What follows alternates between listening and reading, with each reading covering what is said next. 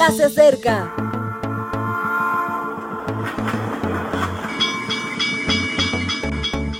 Partimos ya.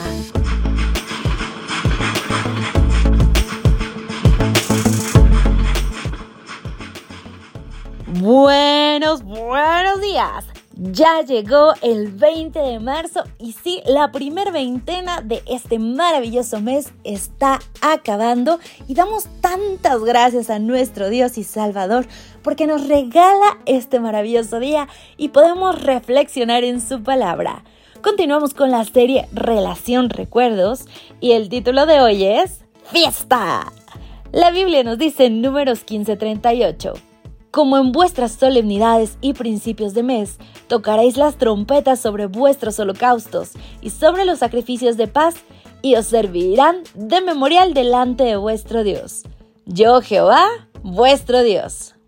Los capítulos del 18 al 20 de Levítico son espectaculares. Hablan de santificación y sellan cada bloque con la frase Yo soy Jehová vuestro Dios. Levítico huye de lo mágico y enseña santidad, lo vivencial y relacional. No pretende que solo los levitas sean santos, sino todo el pueblo. Para Jehová, lo atemporal y universal son principios que conviven con lo temporal y contextualizado, que son normas. Todo momento de la vida debe ser santo. Nos cuesta entenderlo porque nuestra mentalidad es diferente, pero hemos de interiorizarlo no hay momentos religiosos y momentos profanos. Cada parpadeo, cada respiración, cada pensamiento y acción son un todo. En estos capítulos, las cadenas de mandatos y promesas se sellan con multitud de Yo soy Jehová, vuestro Dios. El pueblo era analfabeto espiritual y precisaba que se le recordara que el secreto está en la relación con Dios. Esa relación calaba hasta lo más íntimo de la vida el vínculo con los padres, el respeto por una sexualidad sana, el sacrificio de corazón, la solidaridad con los menos favorecidos, el trabajo a conciencia, la hospitalidad como acto de grandeza y ejercicio de la memoria. Y de tanto en tanto aclara que deben ser santos porque Jehová es santo. La relación de Jehová con su gente no es estanca sino fluida. Somos vasos comunicantes, somos especiales porque nuestro Dios es especial.